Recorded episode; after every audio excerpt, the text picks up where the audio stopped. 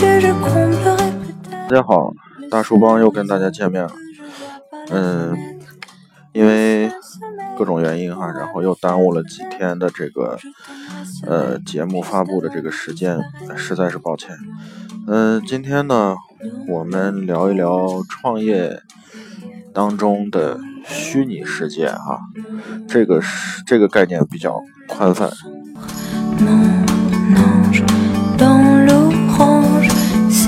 现在呢，互联网已经进入到了每家每户啊。通过二零一五年六月啊，国家统计处统计全国的，就是这叫什么网民哈，现在已经到了六点八九亿。那到今年基本上突破七亿了，七亿多哈，就是一半的人都呃，在中国一半的人都接触到互联网。但是呢，大家知道互联网是一个虚拟的世界，那么在虚拟的世界里面建立一个信任，是我们创业呃不可预不可就是避免的事情。为什么？就是。当你不管是你实体创业还是你的互联网创业，那么你都会怎么样？都会遇到这种信任的问题。这个问题呢，是哪一个品牌处理的比较好？那我觉得阿里巴巴在这一点上是做了一个典范，这是不容置疑的。嗯，为什么我们要聊这个虚拟哈？因为在虚拟世界里面建立一个规章制度跟行为规范，也就是近几年的事情。中国，我们知道现实的生活当中呢，有一些东西的信任，其实呢已经是有一些打问号的啊。嗯，那么前一阵子我看了一个影片，我也推荐给大家哈。这个影片的名字呢叫《踏雪寻梅》，呃，踏是那个。就是竹字旁那个踏哈，雪是不是雪花的那个雪？我们成语踏雪寻梅哈，呃，雪是那个雪花的雪。那么这个踏雪寻梅呢，是就是我们流血液里面流流淌的那个雪啊，踏雪寻梅。嗯，他这个电影呢，凭借郭富城的演技哈，呃，获得了九项奥斯呃不是奥斯卡。我太习惯说奥斯卡了，对我脑袋里面，你看现在被这个美帝国主义所洗脑了，是吧？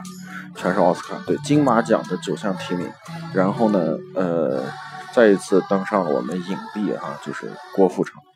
那他在电影里面扮演的其实是一个侦探啊，这个侦探呢，就是对什么事情都非常非常的认真，只要是办案的相关的事情，他有点那个。让我们让我们俗话说有点歇斯底里啊，有点那种神经质的那种办案，他不计那种就是呃不计成本的去搞定这个事情，他就喜欢做这种事情。嗯，这也是发生在广广州的一件就是骇人听闻的一件碎尸案哈。那么把它放到了荧幕上。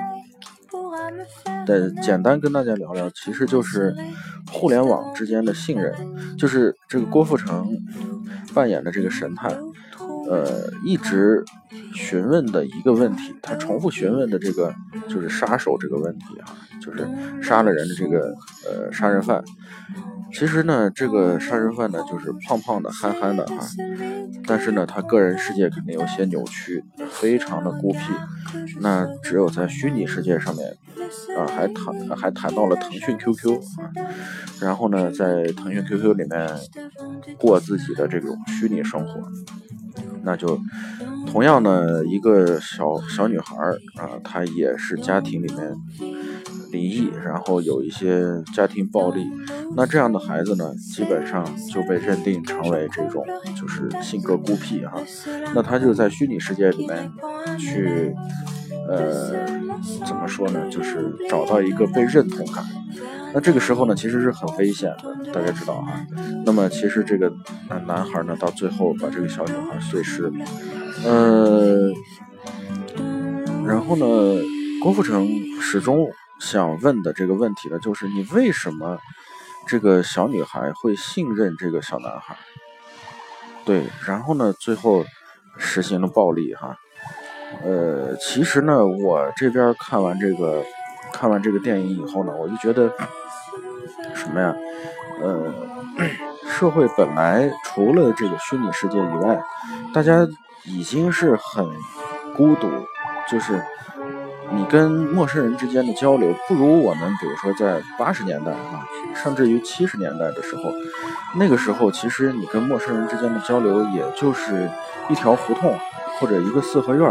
对吧？陌生人两三天就成了熟人，熟人一个礼拜就成了朋友。其实这样的生活，其实现在我想起来是，其实是呃很好的一个人与人之间的沟通的一个状态。但是呢，随着社会的发展啊，社会的进步，那基本上就变成了。呃，你跟陌生人之间的距离，包括邻里之间的距离，都变得很远很远啊。呃，举一个非常极端的例子，在日本，在日本基本上人与人之间的陌生人之间的交流是很少很少的。为什么？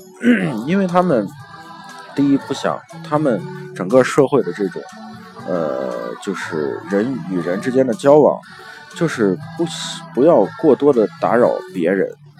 对，因为出于礼貌，但是呢，时间长了，其实日本也有一些社会上的扭曲，就是你太过于追求这方面，但是呢，人与人之间就淡薄的要死。那时间长了以后怎么办呢？对，人总是要交流的，因为它是个群体动物哈。呃，那么社群动物啊，对，然后呢，他跟人交流呢，就跑到了互联网上。其实这个时候呢，如果成人哈有一些阅历、有一些社会判断标准的人，也许还好一些。就是青春期的孩子们，啊呃，这个是非常这个要命的一件事情。为什么这个东西跟创业呃怎么能联系在一起呢？其实是有的。企业以前是在现实生活当中去做的一个。就是一个实体也好，或者是一一单生意，一笔一笔生意，一单买卖，啊，这个都是呃眼睛看得到、摸得着，然后人与人之间的建立了沟通、信任之后，产生的一种交易的结果。那其实如果要在互联网上面，你想做一单生意，其实是很困难的。就是至少在阿里巴巴和呃微信朋友圈之前是比较困难的，呃，但是呢，有了互联网的这种信任，包括这种呃叫什么，嗯，金融的这种互联网金融的体系的建立，那大家慢慢的建立开建立起信任。但是其实呢，嗯，怎么说呢？这最近不是阿里巴巴被呃就是。就是这叫什么？呃，查出还是假货不断哈。其实这个问题呢还是存在。呃，那么其实它折射到我们生活当中呢，就是我们的孩子，因为我是有孩子的人。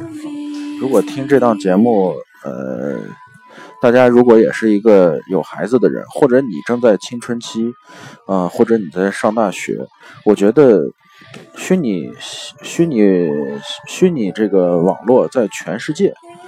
都会遇到这样的问题，包括在美国，包括在日本啊，包括在现在的中国，呃，互联网上的信任，你为什么要信任他，对不对？